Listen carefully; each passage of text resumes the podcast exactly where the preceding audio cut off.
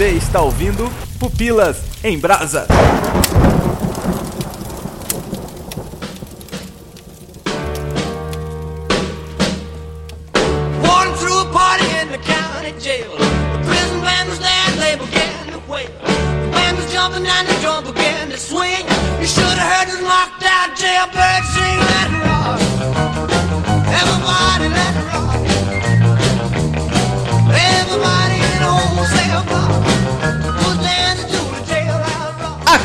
Agreus e o mais perto do rock que eu estive foi jogando Guitar Hero e mesmo assim no controle porque eu não tinha dinheiro pra guitarra. Putz, eu pensei que você falar que era o Rock Balboa.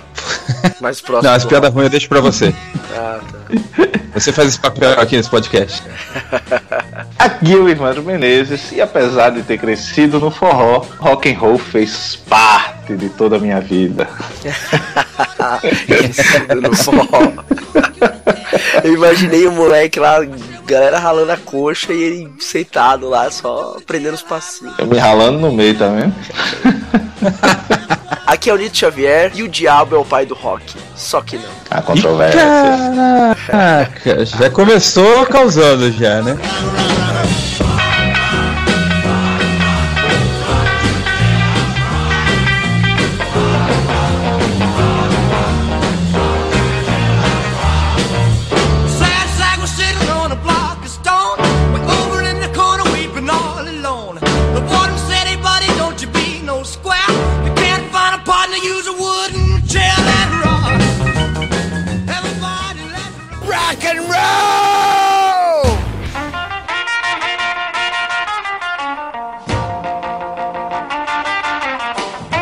Acaba sendo um podcast polêmico. Polêmico porque o envolvimento que ah, as pessoas têm com o rock é sempre visto com muita anarquia, com uma questão de rebeldia. Então existe essa polêmica de algumas pessoas elas acabam avaliando você pelo fato de você gostar desse gênero, ser anarquista, ser rebelde etc. Por isso que acaba sendo um assunto até polêmico a gente mencionar no rock. Mas nesse podcast a gente vai desmistificar algumas coisas. Vamos conversar um pouquinho sobre esse gênero. Mas antes de a gente começar a falar um pouquinho sobre o rock, eu acho que seria interessante a gente começar ali lá da origem do rock. Então, vamos lá no início, né? Quando começou o rock and roll? Poxa, começou, cara. Já tem influência do rock é, do final da década de 30, já, já tem coisa ali que influenciou o rock a acontecer. Mas como a gente não vai fazer aquele Wikipedia de ficar puxando informações, eu acho que a gente não vai fazer isso, a gente começa ali a falar realmente da década de 50, né? Que é realmente quando o rock está colocado como rock, lá com Chuck Berry, Elvis Presley, Jerry Lewis, já tem um- a galera que a gente conhece até hoje, né, de nome e tal. Então acho que década de 50 é, é o marco. Faltava Chuck muito pra eu nascer, então eu deixo pro Ivandro falar um pouco mais. Né?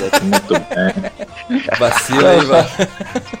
pois é, só ia frisar aí que o Chuck Berry faleceu agora, né? Esse Faleceu recentemente. Ano. É, O recentemente. verdadeiro rei do rock, né? Exato, o pai do cara do negócio, né? Se bem que aqui, às vezes as pessoas dividem aí a paternidade, né? Diz que é igualmente importante tanto o Chuck Berry como o Elvis Presley pra essa origem aí do rock, que é essa fusão de ritmos, né? Como o Nito falou, ele não nasce de uma hora para outra, não é uma invenção de mercado e tal, mas ele acaba vindo aí do rhythm blues, do blues, né? Dos negros e de, de até um ritmo que é o country western, né? Que é uma, um, um ritmo de brancos de zona rural, pobres, mais pobres dos Estados Unidos. E a fusão desse- de todos esses elementos, ela acaba trazendo, né? À tona isso que passa a ser chamado de rock and roll. Ah, se bem que falam que ele só vira rock and roll quando um branco começa a cantar isso, né? E a partir do Isso. Elvis, né? Mas anteriormente isso não era assim chamado de rock and roll aí com o Chuck Berry, seria chamado apenas de, de blues. A origem mesmo a gente já sabe, né? É do McFly lá do Volta pro Futuro, né? Daquele baile pro lá. E aí o primo do Chuck Berry liga e diz, ó, Chuck, tem um negócio aqui que eu acho que você vai curtir, que eu acho que você vai gostar tal. Então, é um ritmo que já começa assim bem transgressor em alguns sentidos. Se consegue misturar rhythm and blues, que é um- uma parada negra, com country music, cara, então é transgressor, né? Já começa errado.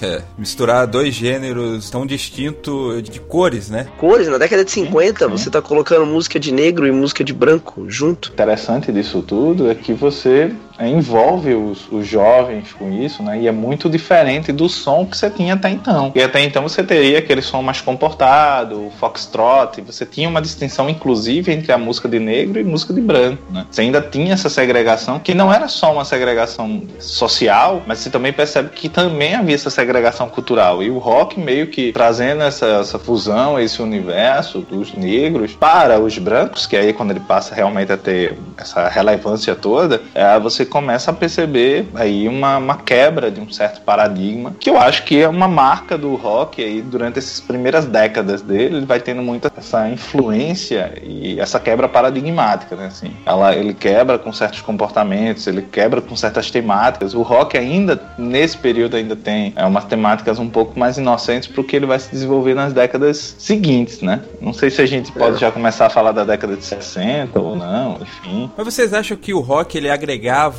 todas as raças em prol de uma única dança? Porque a impressão que eu tenho, por exemplo, quando eu vejo os filmes do Elvis, que não tinha cota, né? Era só as branquinhas. O Chuck Berry, a impressão assim que eu vejo nos vídeos e tal, era os negros e negras eles gostavam. Então parece que hoje existe esse reconhecimento de que, poxa, o branco gostando do rock do Chuck Berry, mas na época existia isso, porque a impressão que passa, para mim, pelo menos, é que não. É, para mim a década de 50 é uma década que tá separado ainda, assim, a ideia do branco e do negro. Quando você assiste filmes de época e tal, é sempre muito separado das apresentações e tal, quem vai tocar em tal lugar, quem vai tocar em outro, é sempre os negros tocando com os negros, os brancos tocando com os brancos. Eu tenho essa impressão também. Eu concordo com vocês. E, e mais, assim, quando você vê o Chuck Berry no início, ele não era classificado como rock, né? Ele era classificado como blues. Então você ainda tinha essa, essa própria classificação, assim, não entrava muito essa lógica de que ali era rock, entendeu? Ah, o rock, ele vai ter muito essa coisa, assim, é uma música de negros trocada por brancos. Se você for ver os próprios grandes artistas da época, o que a gente já citou aqui, o Elvis Presley, o, o Jerry Lee Lewis, você vai ver realmente que eles eram brancos. Você vai tendo outros artistas que vão surgindo aí, outras bandas, que elas também têm muita essa influência, né? Mas você vai ter o Bill Haley também, que aí é negro. Você tem o Little Richard também, que é negro. Você tem alguns artistas negros aí, mas que eles não, não ganharam tanta evidência quanto os outros, né? Com essa segregação ainda muito visível. Inclusive no comportamento, né? Quando a gente vê os vídeos dos brancos, é, ainda é aquela coisa mais contida tal. Você vê os vídeos dos artistas negros tocando nos bares negros, o negócio é bem mais Sex é, caliente. Isso. é bem mais fervoroso, né? Bem menos convencional, moralista, para usar um termo muito comum naquela época, né? Então você tinha essa distinção. O que é irônico, né? Porque a dança do Elvis ela é, é muito negra, por assim dizer, né? Todo rebolado, todo gingado que ele tentava ali fazer, né? Que, pô, influenciou muita gente da forma que dançava, ele chupou ali da cultura negra, né? Sim, praticamente o Elvis todo é montado em cima da cultura negra, né? Você não tem é, muitas referências da cultura branca, exatamente porque a cultura branca você tinha ritmos é, mais convencionais que tentavam se acomodar à sociedade da época, aos padrões de comportamento da época. Por isso que eu disse que o rock ele já começa nesse sentido transgressor, porque ele rompe com esse sectarismo todo, né, que existia entre a cultura negra e a cultura branca, ele acaba incorporando essa cultura negra e aí dando a ela uma cara branca. É bom que se, se faça esse recorte, né? Mas quando ele começa ali a dançar, mexer a pelvis, né? Quando ele começa a mexer ali aquele rebolado, tudo aquilo era muito transgressor para época, para os comportamentos, para as danças que existiam na época, então. E acaba atingindo os jovens assim em cheio, é, porque o jovem já tem aquela tentativa tentativa né, natural, assim, transgressão, de tentar romper com aquilo que está estabelecido. E aí você começa a perceber exatamente isso a partir do Elvis, né? Ele traz isso e você começa a ideia do, do frisson. Vocês abriram aí o Léo falando aí da coisa do, dos gritinhos, né? Então começa todo esse comportamento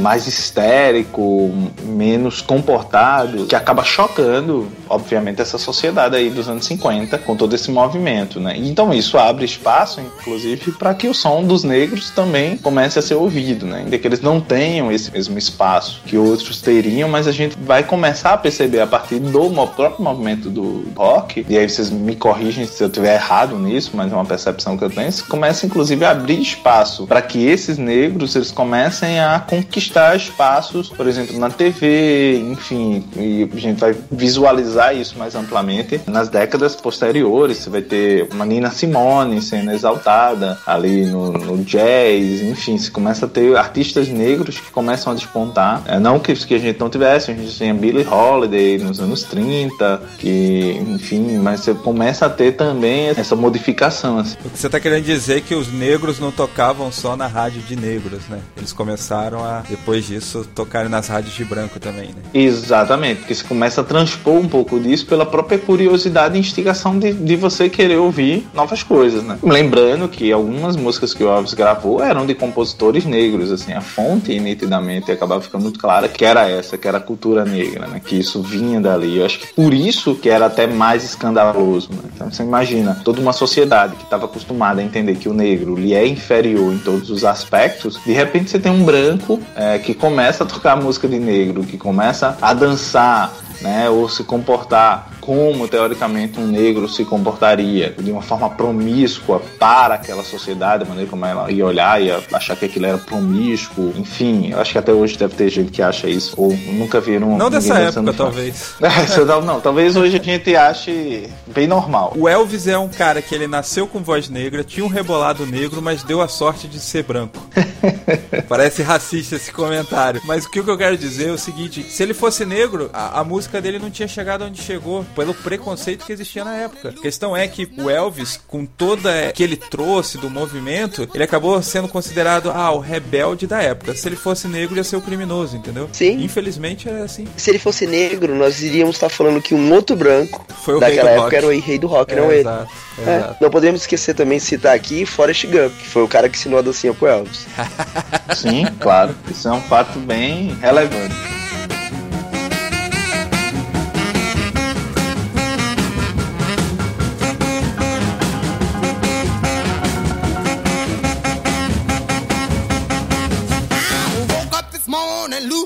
Was not in sight. I asked my friends about her, but all they did was type Lucy. Rock and roll!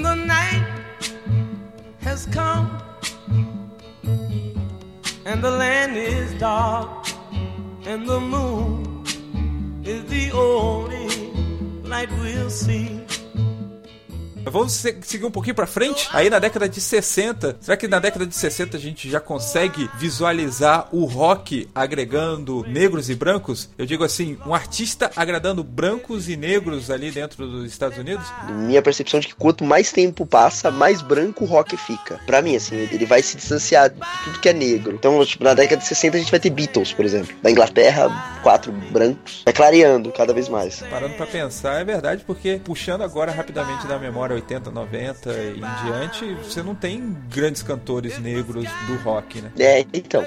Não, Não. Lenny Kravitz. É. Os negros você vai ter sempre, né? Você vai ter aí nos anos 60 também é, Jimi Hendrix, né? Bom a gente lembrar. É, mas eles são, são meio que exceções, começam a se tornar uma exceção dentro do, do rock music. Pra ser bom, você tem que ser o Jimi Hendrix, entendeu? é. Você Sim. tem que ser tipo. Sobressair. A gente também precisa lembrar que, por exemplo, o rock, mesmo nos anos 50, ele já agrega outros componentes, né, étnicos. Por exemplo, você tem o Rich Valens aí dos anos 50, com Labama, né, que aí já é um, já é um latino. E vai ter, eu acho que nos anos 60 isso acaba é, sendo mais percebido, né, porque você vai ter outras influências. Você começa o rock inglês, vai surgir, você depois vai começar, por exemplo, o rock do Bob Dylan, que aí vai ter aquele, aquela coisa mais de trovadorismo. Eu acho que é dessa década também. O Lou Reed também aparece aí com Velvet Underground. Então você começa, na verdade, uma mistura e uma, uma experimentação muito gran- grande. Pink Floyd também surge nessa época. Yardbirds, o Eric Clapton com o Cream, o The Who, tudo aí desse período, né? E são muito diferentes. The Birds, Simon Garfunkel, que vai ter uma pegada mais folk.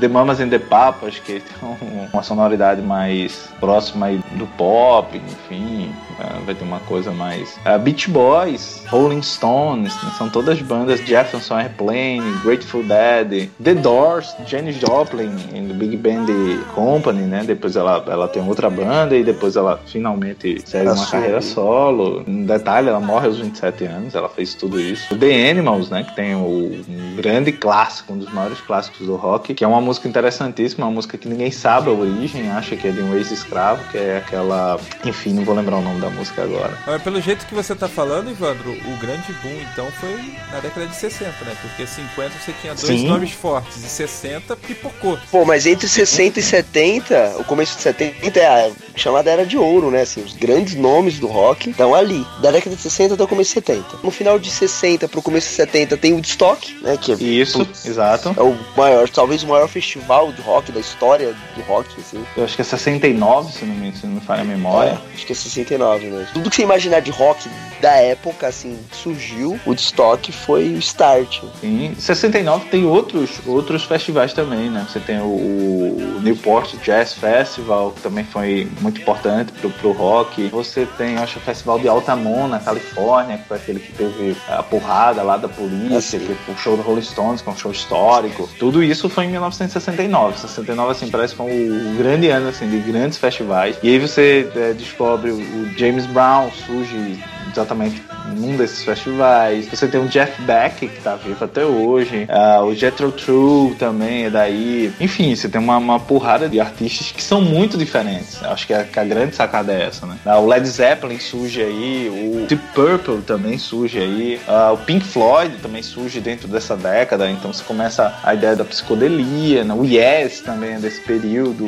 David Bowie David também, né? Bowie também, dessa, dessa mesma época. Então você tem grandes artistas que influenciaram o rock profundamente, né? E também é um- um- uma década que eu acho que era fundamental. Ela é de 70, mas a de 70 eu, eu percebo que ela tem uma influência muito maior para o que a gente depois vai chamar de heavy metal do que necessariamente para o rock de, de forma muito ampla, né? Mas nos anos 60, Assim. por exemplo, você tem diversas experimentações ali, você tem psicodélico surgindo, você tem é, um som mais cru, como do, do Cream, você tem a raiz do punk no The Who, né? Você vai virar uma outra coisa, mas o The Who simplifica algumas coisas, em que pra mim seria uma, uma gênese, assim. Daí você tem experimentalismo diverso de Jimi Hendrix, Frank Zappa, com The Mars of Invasion, é, exatamente desse período, dessa época. O- os Beatles aí, durante essa metade dessa década, os Beatles piram também, né? Eles descobrem o LSD, né? A Lucy in the Sky with Diamonds e, e começa a viajar. E tem um dos, um dos discos mais é, célebres da história do rock, que é o Sgt. Peppers, né? Você tem aí também o, o álbum branco dos Beatles. Tem toda uma discografia dos Beatles que, diga-se de passagem, é a que eu realmente gosto. Não, não gosto daquela fase dos Beatles do Iê, me julguem. Eu não gosto de Beatles, então me julguem mais. Ah, quase pecado dizer que não gosto de Beatles.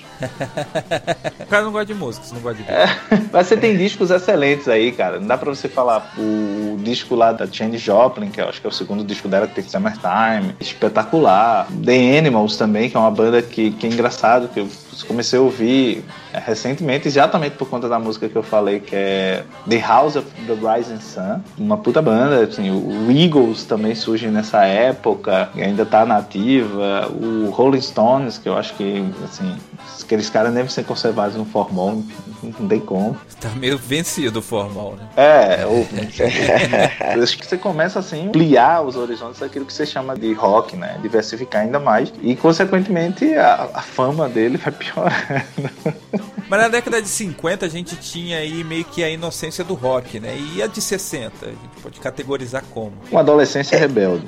É, tipo, a gente pode caracterizar como ácido. Bem Era um, ácido. rock, era, um, era um rock mais ácido. Era um rock mais politizado também em alguns aspectos, né? Assim. Já em 60? Eu acho que não no início dos 60. A década de 60 eu acho que ela, que ela é engraçada, porque ela também vai sofrer grandes guerras, né? É, então, corrijam a minha história, mas é, Vietnã não tá nessa. Tá, sim, o Vietnã Então. é bem, bem isso aí. E o rock é a grande força contra né, os soldados americanos irem serem convocados pro Vietnã e tal. Exatamente. O movimento hippie também começa toda uma contracultura, né? No, do rock também aí nesse período. Mas parece que em 64 o rock dormiu criança e em 65 ele acordou adulto, né? Você tem essa grande virada, assim, em menos de um, dois anos, assim, você tem essa transformação do rock mais político. A própria transformação do Beatles que foi citada, ela vem do iê, iê, iê e daqui a pouco, pá! Já tá aquela louca experimentando, assim, de um disco pro outro, você já vê uma diferença gritante, né? Quando o rock inglês começa, e aí citando os Beatles como sendo sendo a grande referência, né? E ele meio que vem naquela vibe do rock americano e eles tentando achar um jeito de fazer é, o seu rock, né? E aí que você começa a perceber depois, essas bandas começam a amadurecer. E acho que o próprio mundo à volta delas começa a ficar confuso e eles começam a se preocupar com outras questões, que não mais aquelas a, que estavam ali naquele mundo. Eu lembro muito de uma frase de uma entrevista do Ozzy Osbourne, e aí, mas aí anteciparia a década de 60, mas enfim, eu acho que tem um pouco a ver com esse contexto, que o Ozzy fala de uma música aí dos anos 60 que diz assim, quando você for a Nova York, leve uma flor, que era bem aquele flower power, né, que é movimento hippie e tal. E aí ele diz assim, pô, a gente nasceu numa cidade industrial, feia, é, suja, cheia de gangues, todos nós participávamos de gangues, extremamente violenta, e a gente ouvia aquela música não fazia o menor sentido com a nossa realidade. Então eu acho que parte, o rock começa a incorporar um pouco disso, né? Ou as experiências que esses caras tinham. Você vai ver músicas dos Beatles, cara, que não tem como aqueles caras não estarem drogados para falar aquilo que eles falam, né? O próprio Pink Floyd, com a questão do Sid Barrett, que é o primeiro guitarrista do Pink Floyd, que é o grande cara responsável pela sonoridade que o Pink Floyd começa a ter aí, uh, de início, e o cara fica tão louco de droga, ele convida um amigo para poder dar suporte nas guitarras, que é nada mais nada menos que o David Gilmour, que acaba entrando depois no Pink Floyd, né? O que se torna o grande guitarrista do Pink Floyd, que é exatamente nesse período. Então você começa os, o Beach Boys, começa a fazer um som incrível, né? O líder do Beach Boys, não recordo o nome dele agora, era um cara que tinha problemas, não lembro se ele tem déficit de atenção ou se ele tem um, um certo nível de autismo. Então você começa a perceber um, um outro universo entrando ali dentro da, daquela sonoridade, né? E, e muito dessa coisa você tentar achar essa sonoridade. Você, você escuta Janis Joplin, por exemplo, os primeiros discos da Janis Joplin, você vai perceber muito aquela base do blues, assim, aquela coisa muito próxima do blues. Então eles tentam ao, ao mesmo tempo se reinventar e recriar essas origens também, reprocessando elas de, de, alguma forma, de alguma maneira. Então você começa a ver o tempo todo também essa, esse diálogo com essas origens e ao mesmo tempo um diálogo com o mundo no qual eles estão imersos. Então é, é uma época do rock que eu acho que uma época muito diversa, é muito difícil da gente conseguir rotular, acho que exatamente por isso. Ela tem esse tom político em alguns artistas, mas não tem esse tom, por exemplo, em outros artistas, não tem esse tom com tanta clareza para alguns. E esses movimentos todos, eu acho que eles acabam também influenciando as letras, acabam influenciando o, o rock de modo geral. Também nessa década que o rock chega no Brasil, né? Na década de 60, que a gente começa a ter o rock no Brasil. Você vai ter o Roberto Carlos, que aí vai tentar nitidamente imitar o Elvis Presley. Eu tentei cortar isso da pauta. Estava conversando isso em off. E aí o Nito ficou bravo. Ah, Não, acho... Vamos pular Jovem Guarda.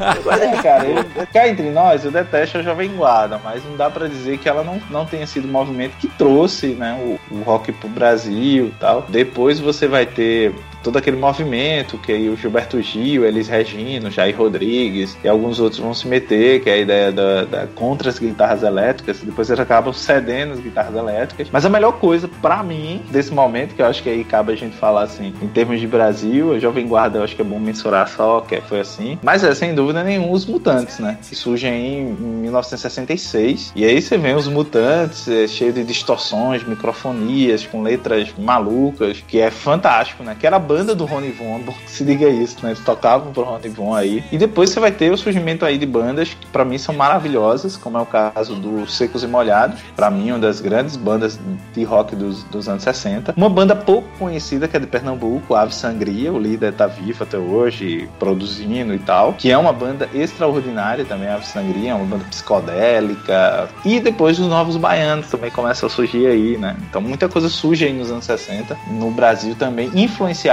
é, por esse movimento, né? Pela, começa pela primeira fase dos Beatles e depois ela começa a ser influenciada por outras referências, o movimento hippie, as bandas que vão surgindo com esse movimento, a Jenny Joplin, enfim.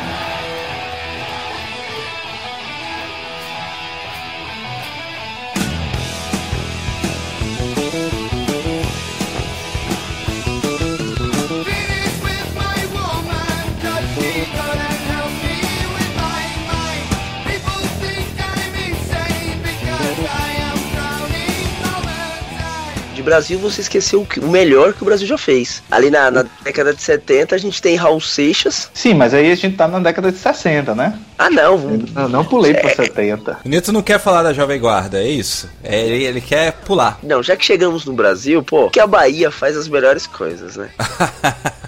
A gente tem Raul Seixas e a camisa de Vênus, né? Do Marcelo Nova. Então eu acho sim, que. sim, sim. Porque o, o Raul, ele era meio contra todo esse movimento, né? Porque você tava falando Sim. tanto da Jovem Guarda quanto dos Novos Baianos. A década de 70, né? O Nito já puxou aí Raul Seixas. Fora do Brasil, o que, que a gente tinha? O surgimento da banda favorita do Léo, Aerosmith. Ô louco, meu. Claro, Armagedon, explodindo tudo. Porque aquela parada heavy metal, hard rock, eu acho que surge aí, né? Essa parada. Esse DC, Black Sabbath, tudo década de 70.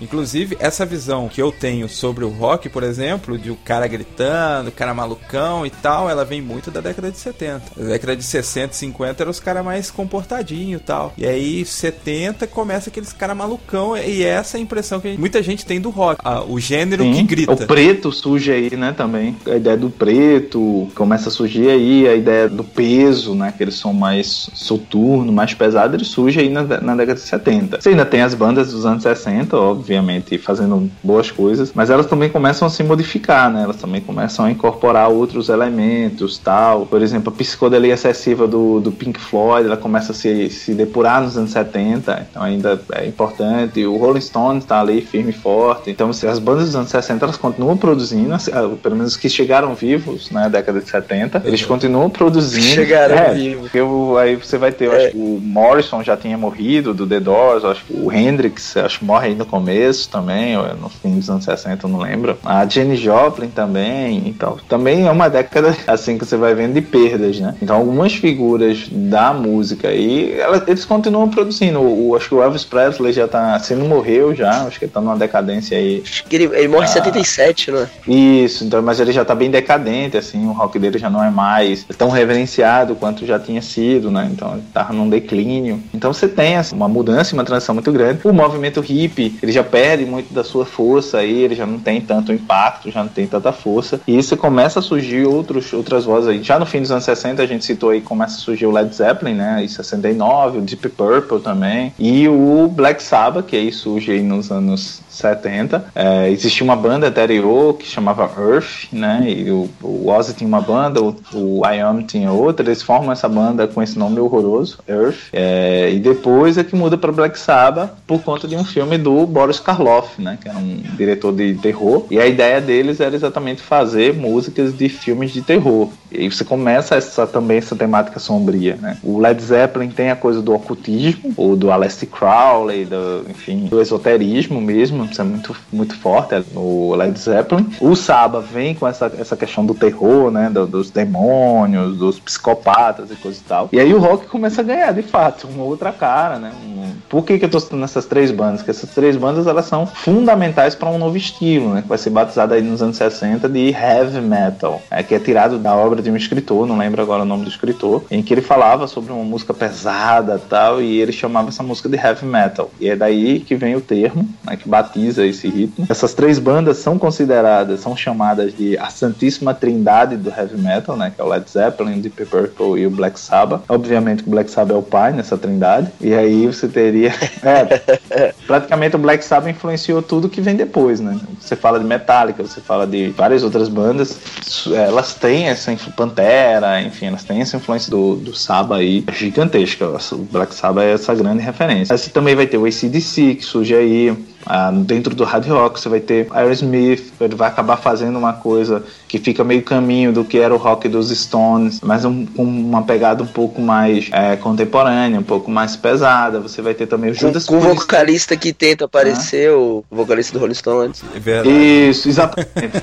Você vai ter aí o, o Judas Priest, que vai surgir também nessa década. Você vai ter no finalzinho, acho que 1978, 79, você vai ter o Iron Maiden, que vai ter uma influência muito mais grande na década de 80. Vai ter aquela obviamente. banda de drag queens de palhaço, né? Twisted Sister, É, Twisted mas aí é Sister. dos anos 80, eu acho. Final dos anos 70, Não, eu tô falando do 80. Acho que Kiss. Twisted Sister. Ah, tem o Kiss. isso.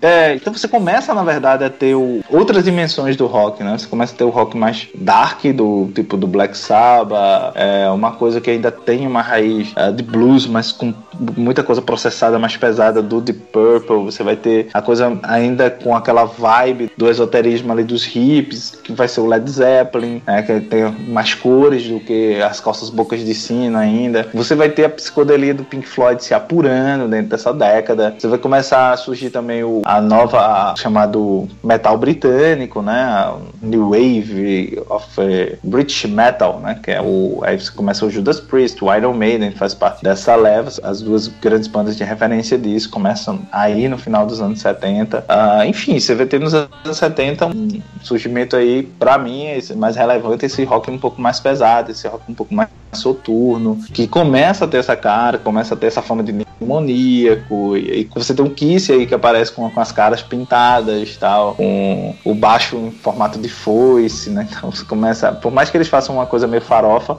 tal, que a gente chamaria de farofa hoje, né? Na época, pô, foi tudo de bom, né, meu? Vai ter o Rush também com, com a Tem o baita banda. Rush, o incrível Rush, né? É nessa década que o pessoal começa a cantar rotando, sem entender o que, que eles estão falando? Não, acho que o gutural começa mais nos anos 80, que aí É. death metal e tal. É mais uma coisa dos anos Mas 80. vem, vai surge daí, né? Se não fosse Black Sabbath e, e, os- e a galerinha aí, jamais teríamos os caras cantando sem a gente entender nada. É engraçado porque a impressão que eu tenho mais da década de 80 é mais um, um, um rock amor, sabe? Aquele, aquele love rock, né? Tipo, já vindo com Guns, eu- a própria mudança ali do, do Aerosmith, né? Você começa a aparecer uns rock mais, mais soft, né? É, isso era o que tocava na rádio, né? Mas Sim. se você for pro underground e tal, o punk rock tava muito forte nos anos 80, porque no final Agora- da década de 70 é onde surge Ramones e, e a- o punk rock pega forma e tal. Os anos 70 você vai ter punk rock também. E a gente tá esquecendo de duas bandaças, caras, que a gente não mencionou aqui. O Genesis, do baterista Phil Collins e do vocalista Peter Gabriel, né? O baterista Phil Collins. Que é fantástica aí. E é, porque Phil Collins era o baterista do Genesis. É, sim. Queen é dos anos 70, né? A gente esqueceu aí o Queen, que talvez seja um bandaço. Um detalhe. Acho que talvez um dos melhores vocalistas, né? Sim, e é rock. onde começa, por exemplo, o rock de arena, aquele, aqueles shows grandiosos. Né? O Pink Floyd começa a fazer esses shows gigantes, o Queen começa a fazer também, o Yes e o Genesis, eles começam esses shows gigantes, assim, de lotar, né, estádios e tal, pra poder... E que a gente vai ver muito mais forte nos anos 80, né? Nos anos 80 a gente vai ver isso bem mais forte. É, também dessa década, não dá pra esquecer, é, você vai ter o punk do Sex, Sex Pistols, The Clash, né? Eles começam... é, se bem que o The Clash nos anos 80 vai, vai ser bem mais forte. Ah, mas eles começam aí nos anos 70 também. Me.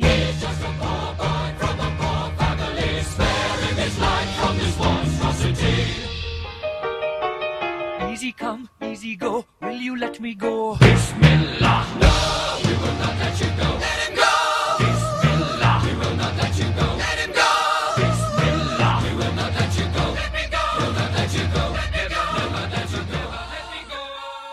Rock and roll!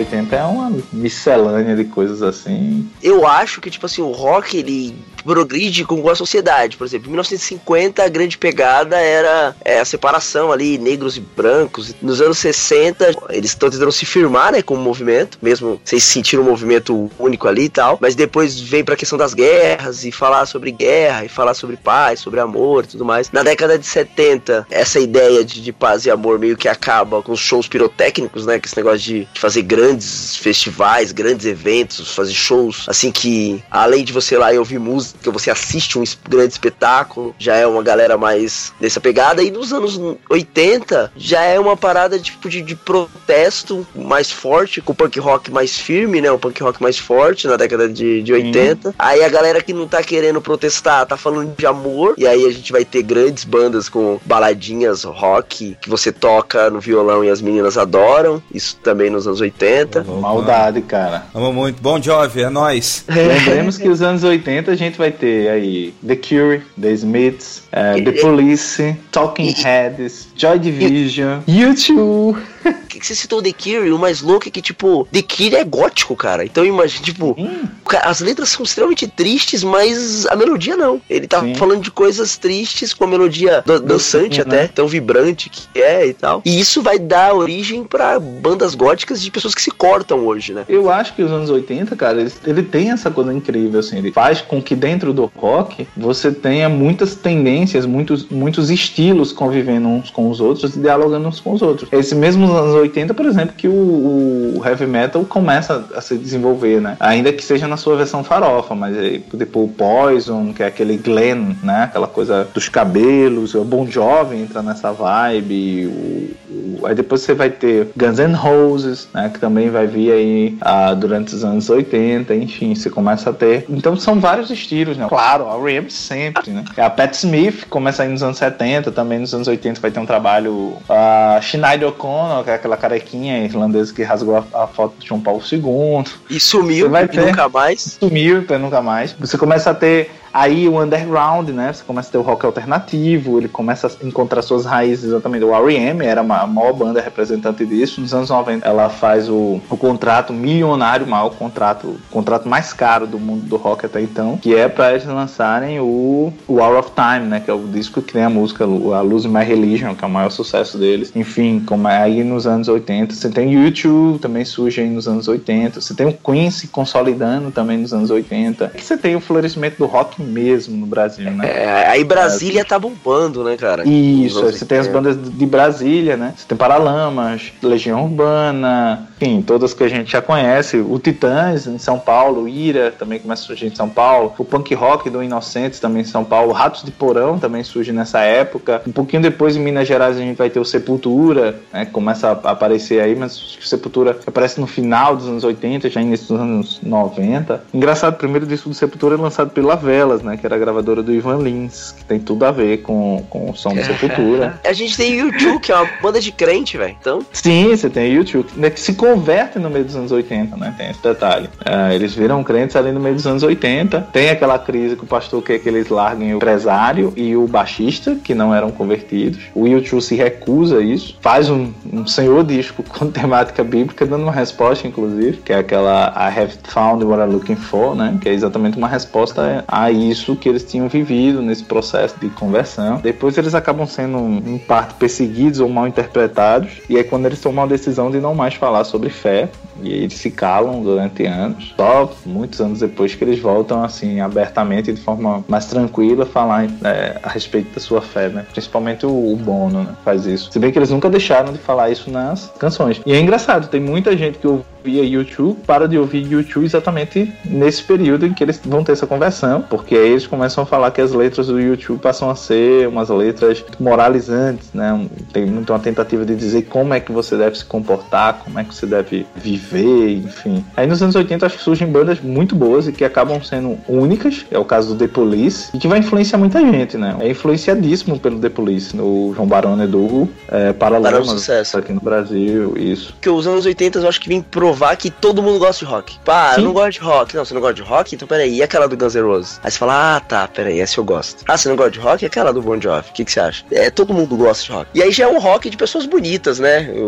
Vocalistas loiros, bonitos, cabeludos, que as meninas adoravam e tal. Aí volta aquela ideia dos anos 60 de correr atrás da- dos caras. Ah, sim, mas aí a gente tem, tem que lembrar que a gente tem aquele rock farofa, né? Que é exatamente aí, né? Poison, Skid Row, que é aqueles cabelos no estilo Chitãozinho e Chororó, né? Muita maquiagem. Os anos 80 é, é uma loucura, cara. É um ano de é um- uma década de excessos e de muita diferença, né? Ah, E eu acho, eu acho que os- a década de 80, de 90, ela vem meio que pra quebrar um pouco com isso, né? Quebra com essa estética, quebra com essas referências todas. Você tem o Pantera, que é, que é talvez no metal a grande banda que vai surgir aí. E o Pantera surge quebrando muito com essa estética, assim, vendendo o Metallica, que surge aí nos anos 80 também, não se rende a essa coisa do, desses penteados. O Megadeth, que surge aí como desavença do Metallica, também surge aí nos anos 80, né? Então Thrash Metal, o Slayer também surge aí. Então Thrash Metal, que aí começa aí quando vai começar, é, Léo, essas bandas que cantam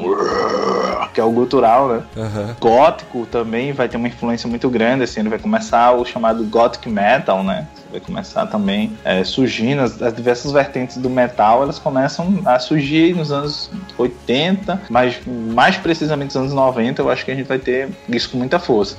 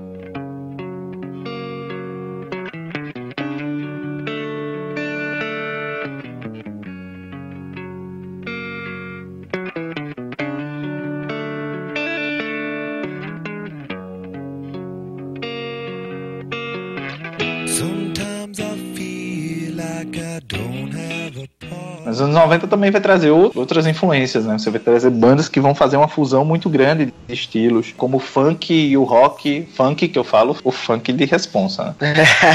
tipo, o Fate No More faz bastante isso, né? Ou o Red Hot Chili Peppers, né? Que eu acho que é a, banda mais conhecida que faz esse funk metal, né? Essa parada Isso. mais, mais funkeada e que vai fazer um baita sucesso, né? Porque é o álbum Californication do, do Red Hot Chili Peppers, que eu acho que já é do- dos anos 2000, né? Acho Isso. que já, já sai nos anos 2000, mas é tipo o álbum que os caras conseguiram lançar quase todas as músicas no rádio, assim. Sim, sim. Mas eles já tiveram no início dos anos 90, o, o disco que tem Give Me Away, que tem Under the Bridge, também praticamente foi um disco que emplacou, Sim. né? Feito no More com More Than Real Thing, que aí você tem o Epic. É bom também que a gente fala que os anos 90 é a chegada da MTV no Brasil. Ela já existia desde os anos 80, né? Nos Estados Unidos. É quando ela chega no Brasil. E aí ela traz um movimento que pros anos 90 foi um senhor movimento que foi o Grunge, né? E aí Sim. tem o Nirvana e vai ter outras bandas aí de Seattle que também vem no, no movimento, ainda que elas não sejam muito bem rotuladas de grunge, né? É o caso do Soundgarden, o Alice in Chains, que não tem nada de grunge, Pearl Jam, que, que vai aparecer também aí como sendo a, a segunda maior banda aí desse movimento. Vem na carona o Smashing Pumpkins, aí vem de carona lá da Austrália, imitando o Pearl Jam, o Silverchair, né? O L7, que era uma banda de mulheres, For Non Blondes também. E tem também o rock britânico voltando com toda a força, né, cara? Oasis, Radiohead, surge aí. Você vai ter um neopunk do Pennywise, Green Day, Offspring. É, tem você- isso também. é Isso, você tem The Cardigans, que vem lá do País de Gales. Também tem o surgimento aí já no final da década de 90, início de Bella Sebastian. novo movimento do punk rock já é uma coisa mais dark, assim, os caras estão vestidos mais com a cara depressiva e tal, já não é com tanta fúria dos anos 80. Já, Já, isso, já não vai ter aquela muita coisa do, do underground, você já vai ver que é um menino que toma Que é banho, né? boutique, né? É Isso. Isso, Então, vai ter uma influência também aí dos skates, né? Você tem Midnight Oil, que surge aí também durante que é uma banda da Austrália, que aí já é uma banda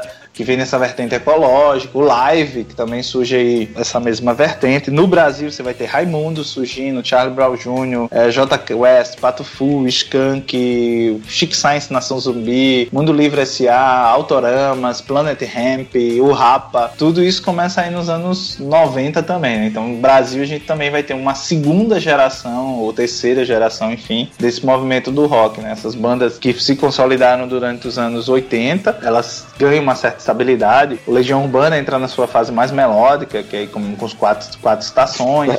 Na fase final, né? Tem a fase que eles mais parecem com The Smiths, né? Outras Que, bandas que o Renato que... se mexe mais as mãos e tal. Isso, exato, assim. Então você começa a ter novas bandas também surgindo, enfim, tudo aí a partir da- dos anos 90. Nos anos 2000 ainda tem algumas bandas surgindo, mas eu acho você começa a ter uma, uma consolidação do movimento mais underground. E até hoje você tem, né? Você tem novas bandas aí, você tem Slipknot, você tem... Nessa passagem 90, 2000, a gente precisa de usar um grande movimento que é o nu metal, né? Que é Slipknot, Korn. Limp Eu acho que é início dos anos Park. 2000, acho que é a primeira década dos anos 2000. Muito influenciado pelo Sepultura, né? O Sepultura é a grande Sim. banda que influencia essa- essas bandas. Aí você tem o Korn, o Limp Bizkit. Aí você tem uma influência também do Pantera, né? Que vem aí na bagaceira, gigante. Pantera tem como meta fazer um disco mais pesado que o outro. E isso acaba trazendo uma influência muito grande para essas bandas novas que aí cortam os solos. Isso é engraçado, né? Algumas bandas, por exemplo, ficam meio perdidas. Eu acho que é o caso do Metallica. Ele lança Load e Reload, muito influenciado pelo grunge. Depois lançam o Saint Anger, que eu acho que até hoje eles devem se arrepender daquele disco. Que aí vem influenciado exatamente pelo nu metal. Então você, você vai tendo então, essas bandas. É, o Ozzy Osbourne sabe aproveitar esse momento, cria o Ozzy Fest, que ele, ele tenta trazer de volta essa coisa dos grandes festivais, né? Você tem o Monsters of Rock, você tem um Rock in Rio, começa a voltar. É, os caras do Nu Metal também tem o próprio YouTube deles, né? Que é o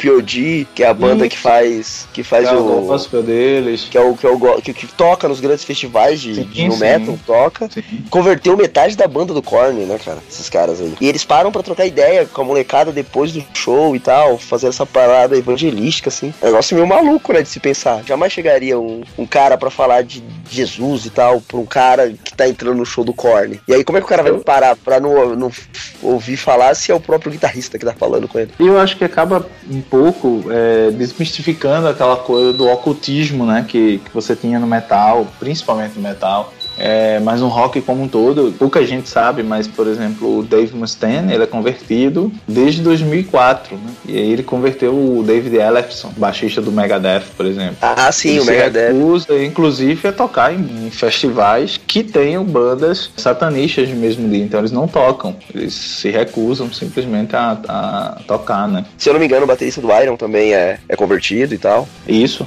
isso mesmo. Pô, isso deve estar fritando a cabeça de muita gente, né? Porque, como assim, né? O, o cara que se converte e continua sendo roqueiro, fazendo essas músicas e tal, que durante muito tempo e por muita gente até hoje é considerado um gênero demoníaco, né? Cara, é só um gênero musical. A música que você ouve do Hillsong na sua igreja é rock. Sim, é um rock pop contemporâneo, mas é um rock. É, é rock. A, a influência dos caras não vai falar que a influência é nos grandes órgãos e pianos que tocavam na música clássica. Não tem como. E você vai ver assim, bandas de rock influenciando muitos artistas, inclusive do movimento gospel brasileiro. Você, não tem como você ouvir os primeiros discos da Heloísa Rosa, por exemplo, e não achar ali a influência do YouTube. Tá muito, muito clara, muito nítida a maneira de compor e tal. O pastor Cirilo, em alguns discos dele, ele incorporou muita coisa do Coldplay, assim, é impossível não ter coisa do Coldplay ali. Aquela música Jeremias do Gabriel Iglesias é muito Radiohead, velho. Sim, demais. O clipe É, é o também é muito Radiohead. É o Radiohead que pirou, né? O Radiohead é uma das minhas bandas prediletas ever, assim. Mas assim, se a gente tem tanta influência dentro da música gospel do rock, por que muito se ouve falar que ah, o rock é aquela parada demoníaca, é aquela parada que influencia os jovens a fazer o errado, a fazer as coisas que são do demônio, que são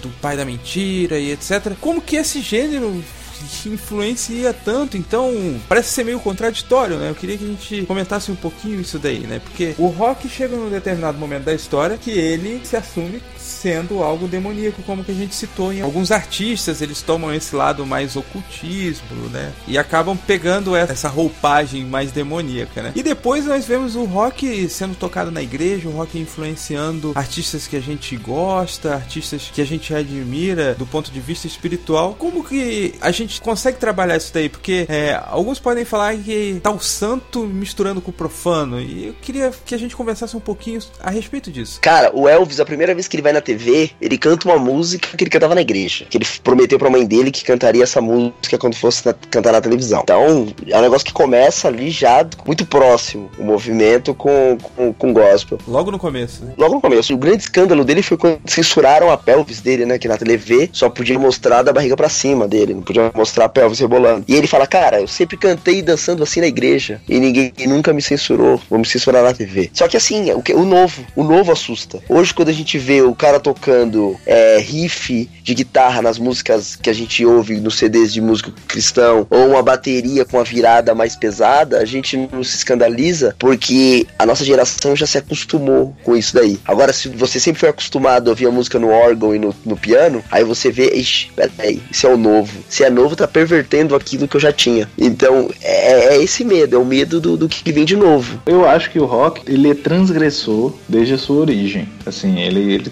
transgride determinados costumes ou convenções sociais que elas estavam estabelecidas, principalmente em relação a- aos jovens, né? Se você for observar, o rock ele sempre foi um ritmo associado aos jovens. Obviamente que algumas dessas bandas envelheceram e com ela o público também envelheceu. Eu não sei se o rock hoje ainda tem essa força, mas durante o alguns anos, algumas décadas ela teve. Acho que o funk tem isso. E aí essa coisa do satânico, né? Eu tô pondo aspas aqui, ela começa muito na década de 70. Com o metal, a gente vai vendo isso, né? Aqui é um detalhe engraçado, o Tony Iommi, que é o guitarrista do Black Sabbath, ele perdeu as falanges dos dedos, né? Ele trabalhava numa fábrica e ele tocava com dedal. E aí algumas notas ele não conseguia fazer muito bem. E aí os riffs começam a surgir assim, mais densos, mais pesados, acaba tendo isso. E aí é o, o Oz, ele grita, olha, é, quem é essa figura preta que tá diante de mim? É Satã que vem dobrando a esquina, vai pegar você, não adianta. NIB, que, que é o nativo da escuridão, né? No meio da música, ele, ele vai falando, você diz, as pessoas dizem que eu sou mal, mas o, o céu, a lua, as estrelas estão todas debaixo do meu domínio, ah, o mundo tá debaixo do meu domínio. Aí no, no peça de refrão ele diz, ó, meu nome é Lúcifer, por favor, pegue na minha mão. Enfim, você vai começar a ter de fato letras e aí depois você vai começar a ter vertentes realmente voltadas para isso, no caso do black metal, né? Então me parece tanto bravata isso daí, cara. Pra mim, assim, hoje quando eu vejo as bandas surgindo com isso, eu vejo como uma conquista de mercado. Existe um mercado, vamos lá. Mas tirando isso daí, essas bandas não são muito nicho pra você julgar todo rock and roll sendo do diabo por causa de determinadas bandas, entendeu? Sim, eu acredito que sim. E, e mesmo assim, quando você vai analisar o contexto de filmes que eram mais assistidos na época, eram filmes de terror. E a maioria dos filmes de terror que você tinha era sobre exorcismos, era sobre demônios, era sobre bruxas, era sobre é, psicopatas matando pessoas. Hoje a gente assiste um filme de psicopata, sai matando todo mundo, não tem a tônica de terror. Mas até os anos 80 você tinha. Você tem Halloween, você tem Sexta-feira 13. Então você tinha essa tônica de que se tratava de um filme de terror, que se tratava de uma coisa com uma influência externa, demoníaca. Hoje não, hoje a gente vê um, um filme com serial killers, por exemplo, e ele não tem essa tônica, por exemplo, é, espiritual, por assim dizer, demoníaca e tal. Tipo Ele Hannibal. perdeu- Hannibal é um filme de terror. Exatamente. E que hoje a gente tira muito esse peso. Mas se você pensar isso nos anos 70, você pensar isso nos anos 80, que são ainda décadas em que você tem um florescimento de espiritualidades diversas. Nos anos 60, por exemplo, você tem orientalismos entrando dentro dos Estados Unidos, muito forte. Você ainda tem uma sociedade pra lá de conservadora, dominada ainda por esses valores. E aí você começa a ter essa tônica toda de que diabo é o pai do rock. Que a lenda mesmo do que diabo é o pai do rock, diabo na verdade é o pai do blues. De onde veio o rock, né? Que é a lenda da encruzilhada, a lenda de que o guitarrista foi fazer um pacto numa encruzilhada com o demônio e aí o demônio disse que faria o pacto com ele pra dar fama a ele, dinheiro, enfim, se ele vencesse um outro tocador, vencesse um guitarrista do diabo, vencesse o próprio diabo no desafio. E aí eles começam a tocar cada vez mais rápido e aí desse tocar cada vez mais rápido surgiria o blues assim, ou o rock and roll surgiria exatamente a partir disso. Então você já tem toda essa origem. E o Guitar Hero também, né? Surge daí.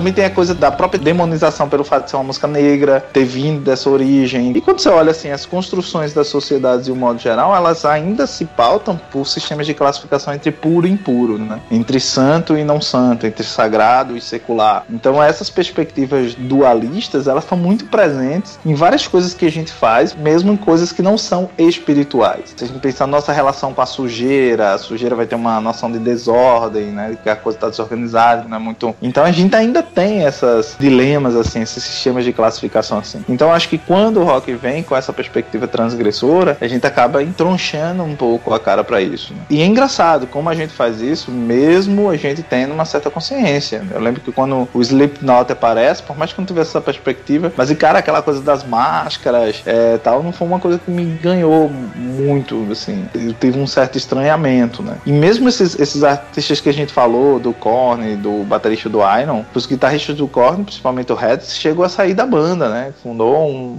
duas outras bandas solo, porque eles também passavam por esses conflitos em relação à à fé e aí continuar numa banda que falava. Tem uma, uma música do Korn muito conhecida chamada Adidas, né? Que é com pontinhos entre as letras, Sim. que a tradução do título é exatamente todo dia eu passei pensando em sexo. né? E aí a letra, o cara começou a pensar, olha, minha filha ouvindo essa música, foi uma música que eu compus. Então o cara começou a, a se digladiar também com essas temáticas que não eram necessariamente demoníacas, mas de uma certa maneira quebram. Mas você vai ter artistas declaradamente provocativos nisso. O Marilyn Manson leva a sério como um demoníaco ou aquilo ali é pra, enfim, ganhar, né? Porque eu lembro que o Marilyn Manson no Antichrist Superstar, no show ele rasgava a Bíblia, jogava as páginas da Bíblia pra baixo em cima de um púlpito, vestido com uma roupa muito próxima do que era o Hitler, né? Então ele fazia toda uma construção estética pra chocar mesmo, assim, ó, tô dominando, Quero causar. e- exatamente,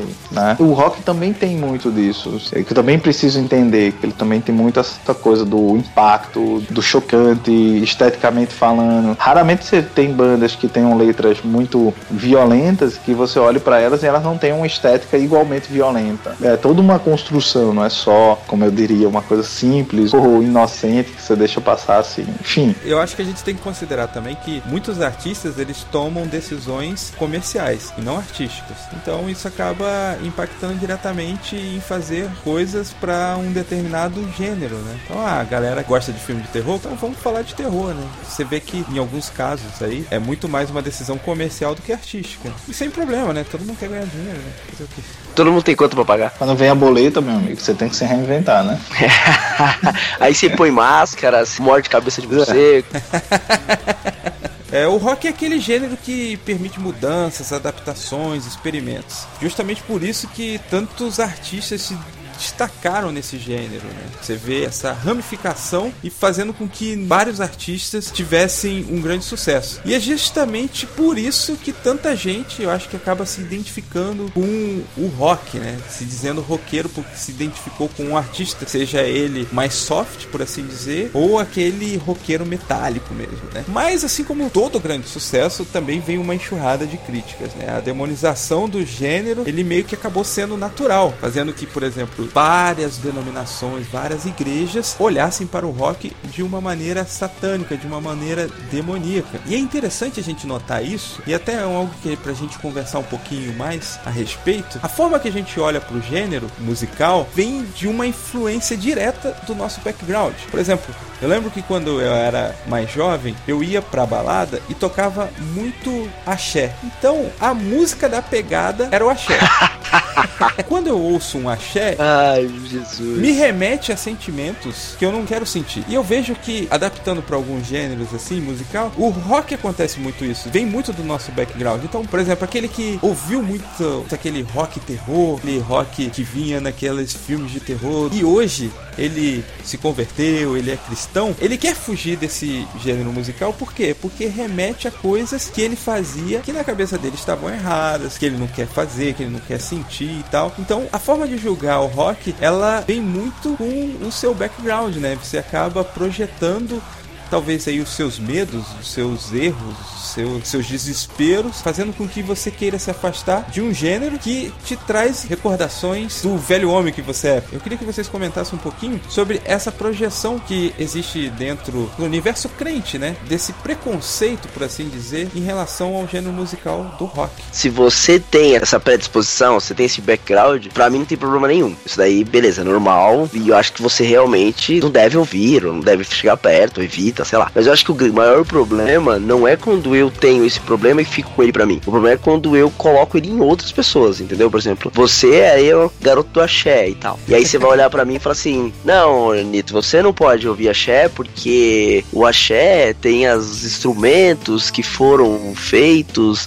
nos terreiros de não sei da onde. E, Cara, se te atrapalha, se atrapalha a sua comunhão, não faz. Mas não faça sozinho. O problema é quando você tenta jogar o seu background na igreja inteira, sabe? Ah, os riffs de guitarra são distorções musicais que atrapalham o cérebro, já ouvi isso, tá, gente? A pensar, e aí você fica confuso e que não sei o que. Falei, meu, cala a boca. O que você não gosta, você não gosta. Tudo bem. Não transforme o seu gosto musical o gosto musical de Deus, entendeu? Porque se é, não tá escrito lá na Bíblia. Não, tá, não é específico. Jesus não fala sobre qual é o instrumento musical que deve ser usado ou qual é a música que deve ser cantada. Eu acho que muito de você tem que ficar pra você e não você colocar isso como verdade para outras pessoas. É, eu, eu tô com mito nessa, assim, cara. Eu não sou muito de. Eu sou muito avesso a proibições, na verdade, né? E às vezes a gente tenta muito fazer isso baseado exatamente nessas nossas projeções. Eu, eu lembro que quando eu me converti, anos atrás, eu parei de ouvir rock. É engraçado porque eu já ouvia é, Oficina G3, por Eu tinha visto, eu era assinante de uma revista de guitarras. Eu nunca toquei guitarra, na verdade, mas eu, eu assinava essa revista. Eu gostava de ler as críticas que tinha lá, enfim. E o que que acontece? Numa dessas, dessas revistas, a capa era o Juninho Afran. E aí ele falava um pouco sobre esse preconceito, que ele percebia que se vivia na, no rock, né? Se, se a música falava do diabo, todo mundo ouvia e era lindo, era bonito. Mas se a música falava do, de Deus, né? De Jesus, de salvação, as pessoas não ouviam, porque rotulavam que aquilo era ruim, que aquilo era chato, enfim. E eu me peguei exatamente sendo uma dessas pessoas. E aí um belo dia eu entrei numa loja de discos e tava lá o Tempo, na época que eles tinham lançado o Tempo. Eu fui, comprei esse disco, comecei a ouvir, e curti, comprei acho que um ao vivo, fui comprando alguns discos dele e fui ouvindo, mesmo não sendo crente. Um tempo depois eu me converti, acho que um ano depois, uma coisa assim. E eu simplesmente parei de ouvir rock. E o rock, que sempre foi a música que eu mais gostei de ouvir, ele, ele exercia uma influência muito grande sobre mim, assim.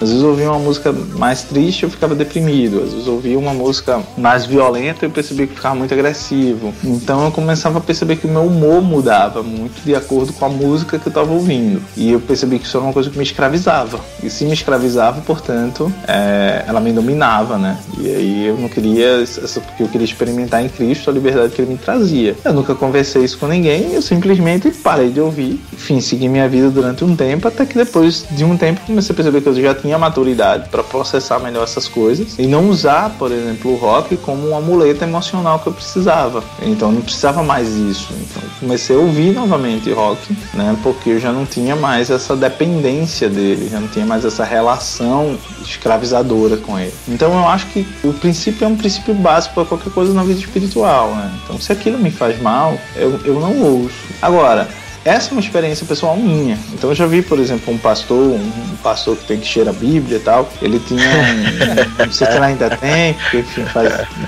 um bom tempo que eu não, não vejo. E ele tinha um programa de perguntas e respostas e tal. E aí uma pessoa manda uma pergunta pra ele e pergunta: pastor doidinho, é, eu posso ouvir música do mundo tal? E aí ele vinha: Não, olha, é o seguinte, você não deve, porque se você estiver triste, você vai ouvir a música do mundo, você vai ficar mais triste e aquilo não bota você pra, pra frente, não sei o quê, porque você tem que ver, lá, lá, lá, lelê. E eu fiquei observando ali o argumento dele. Até escrevi um, um artigo na época, deve estar em algum lugar na internet, chamado Jesus e o Jumentinho. Já não devo concordar com algumas coisas que eu coloquei lá na época, mas enfim, tá lá. É, tá caindo na rede é peixe, né? Então, tá na net. E eu faço uma, um comparativo assim com esses argumentos, né? Tem um vídeo do Dito Cujo, e na sequência eu faço algumas análises. Dentre elas, por exemplo, quando Christian Ralph gravou Casa de Palavra Antiga, a música deixou de ser cristã quando? Quando Christian Ralph gravou ou quando Palavra Antiga toca? Então, essa é uma primeira pergunta. E aí esse pastor fala que ele é muito fã de DC Talk.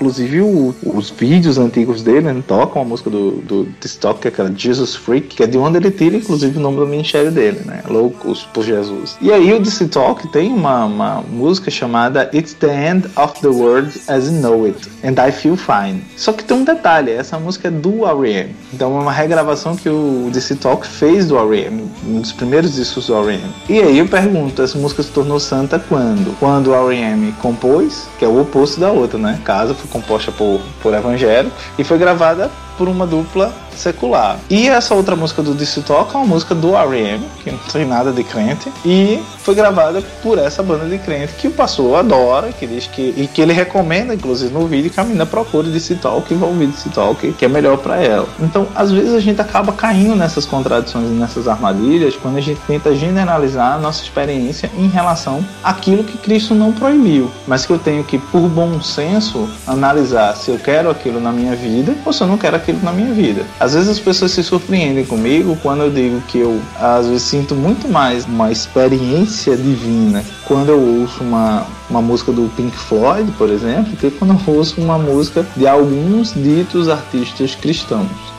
Então, aí as Tipo pessoas. sabor "Ah, de mel, né? é, tipo sabor de mel. Aí as pessoas dizem, não, é um absurdo, é mentira sua, como é que você tá ouvindo uma, uma música? E eu digo, olha, primeiro porque eu sou um ser humano. Então eu sou completo em todas as minhas emoções. Então se eu sou completo em todas as minhas emoções, todas essas emoções, eu acredito, elas são uma espécie de ponte para que eu me conecte com o transcendental. Eu só vou conseguir me conectar com Deus através delas, ainda que elas não, não me conectem em toda a plenitude. Mas eu creio que o, o sobrenatural de Deus, a presença dele, a manifestação dele, só é perceptível a mim a partir dos meus sentidos. E aí eu acho que as emoções completam isso. Em alguns momentos da minha vida, eu estou passando por determinados problemas em que quando você vai ouvir, sei lá, você pega um disco de um cantor e que ele só fala de si e que aí eu vou ter isso, aí eu vou ser vitorioso, aí eu vou ter aquilo. Isso não dialoga comigo, não dialoga com o momento que eu tô passando, com, com o sentimento que eu tô, que eu tô tendo, com a perspectiva que eu tenho naquele processo. E até porque não é esse tipo de Deus que você acaba acreditando, né?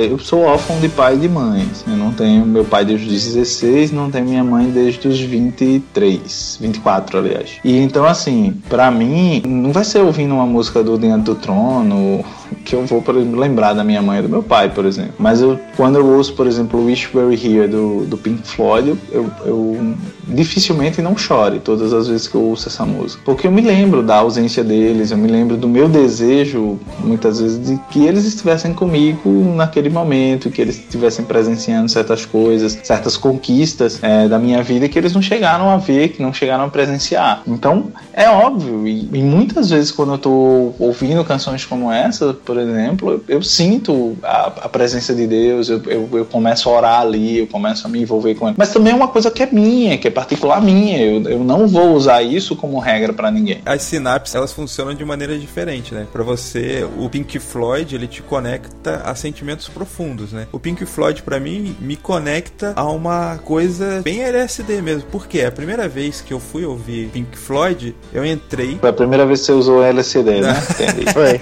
Eu entrei no barato, né?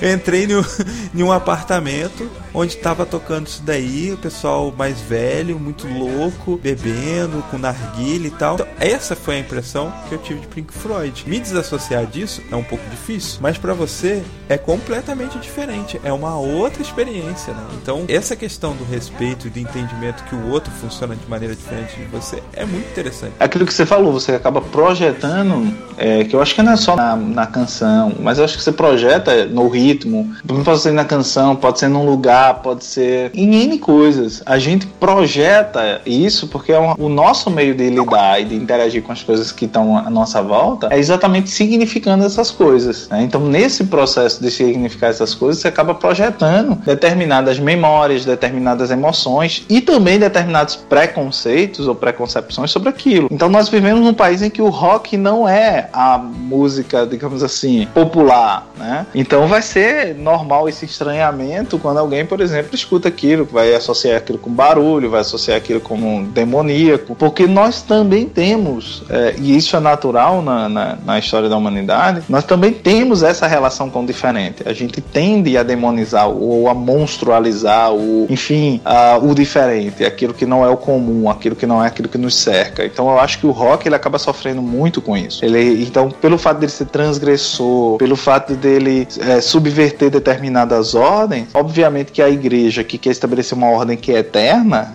que é posta como eterna, ela vai tentar rejeitar, obviamente, toda a influência do rock, porque ele vai ter essa carga que a gente já falou de subversão, de transgressão, de desestabilização da ordem que está posta. Então é um elemento que acaba sendo, em parte, desagregador de uma ordem que está estabelecida. Então isso a gente vai acabar é, naturalmente projetando nessa desordem os nossos preconceitos, as nossas preconcepções. Então quando você já tem uma outra bagagem, você já tem uma outra relação com essas canções, eu acho que a música tem também esse poder de marcar ou de demarcar determinados momentos da sua vida, determinadas emoções, e aí você acaba projetando isso nela. Da mesma forma como a gente faz com a música cristã também, né? A música é total projeção, né? Se, por exemplo, o teu vizinho babaca ouve palavra antiga, toda vez que você for ouvir palavra antiga, vai ser uma bosta pra você, porque você tem uma experiência negativa com aquela banda em virtude do seu vizinho babaca. Agora, e se você é o vizinho babaca que ouve palavra antiga? O seu vizinho que tá se incomodando com você, com suas atitudes babacas, ridículas, ele, ao ser deparado com aquela determinada banda, ele vai falar assim: esse gênero me remete a coisas ruins pela experiência que ele teve com você. Então, a, a música ela tem muito a ver do lance da projeção e ela funciona das duas vias. Tanto o rock ela pode servir como demoníaco, como dito gospel, ele pode servir como uma barreira, mas muito por causa das experiências que a outra pessoa teve com aquele que estava ouvindo aquele gênero. Né? Cabe também a gente falar assim, que, que todo e qualquer ritmo ele também pode ter é, um elemento sectário, né? Então, se você só escuta aquilo, se você só se envolve com aquilo, muitas das vezes você acaba não sabendo, não conseguindo dialogar com pessoas que pensam de forma diferente, que ouvem coisas diferentes, né? Então, acho que ele também tem esse poder desagregador, que você falou acho que nisso, é, tentando processar isso que você acabou de falar, né? Ele pode ter esse elemento desagregador, da mesma forma que ele também pode ter um elemento agregador. Né? Então, muitas vezes você precisa saber dosar e mensurar, e aí eu falando especificamente para nós enquanto cristãos, para que você também não acabe usando ferramentas que podem trazer alguém para Deus né, de, de maneira errada. Então, muitas vezes eu escuto das pessoas no meio onde eu estou imerso, que é um meio de poucos crentes, no meu trabalho, coisa e tal, pegam uma carona no meu carro, que eu tô ouvindo um- uma banda como um Radiohead, por exemplo. E as pessoas param assim, é, mas você não é crente e tal. Então acaba que você também quebra um pouco, é, pelo menos no meu caso, quebra um pouco esse padrão e abre e me dá acesso, né, em algumas, alguns casos, para que a gente comece a criar um diálogo e a partir desse diálogo você possa começar a colocar o cristianismo. Então às vezes também tem isso, é uma, uma ferramenta de construção de pontes. Eu acho que a partir do momento que você usa isso, que você passa a fazer isso para este fim, ele se descaracteriza. Mas a partir do momento que isso faz parte da tua vida, que isso faz parte, isso está integralizado dentro da tua rotina, isso pode ser usado como uma ferramenta para que você alcance as outras pessoas.